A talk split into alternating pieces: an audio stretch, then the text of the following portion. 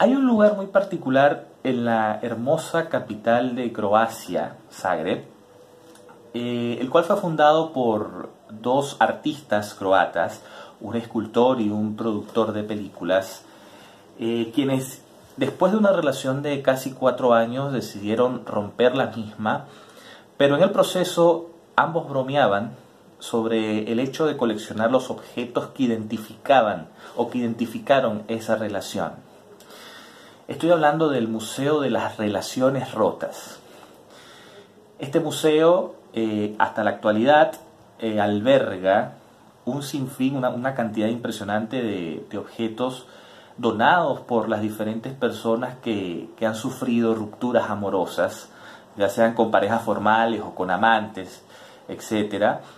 Eh, y de las cuales surgen objetos que identifican y describen el proceso tanto de ruptura como de recuperación, de sanación después de, las mismas, de estas relaciones que, se han roto.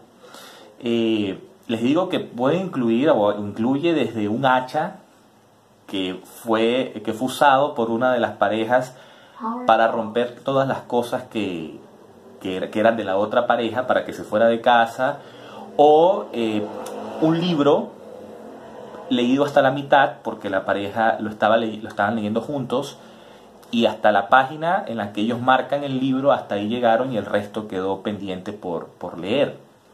Y así una infinidad de objetos que además te, te permiten hacer un viaje por, por todo lo que son los elementos políticos, económicos, sociales, culturales, históricos, que viven estas parejas. Entonces resulta de gran interés eh, todo el, viaje, además, eh, terapéutico que puede servirle a las personas para, para esto. Cualquier persona que visite, de todo el mundo, que visite este museo, eh, simplemente lleva el objeto acompañado de una nota en su idioma nativo, describiendo por qué ese objeto representa una particularidad en el proceso de la ruptura de la relación y cómo ha afrontado ese, ese proceso, ¿no?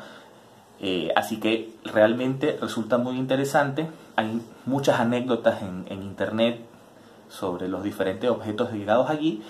Ellos hicieron una, los, los dueños del museo hicieron una gira mundial, en donde por supuesto también las personas que visitaron, se habla casi de 200.000 personas que visitaron el, museo durante la gira, eh, también aportaron, dieron donaciones con, objetos que representaron para ellos eh, la prueba tanto de pudiera ser un amor intenso o de largas relaciones o simplemente eh, el cierre o lo que cerró eh, esas etapas de sus vidas.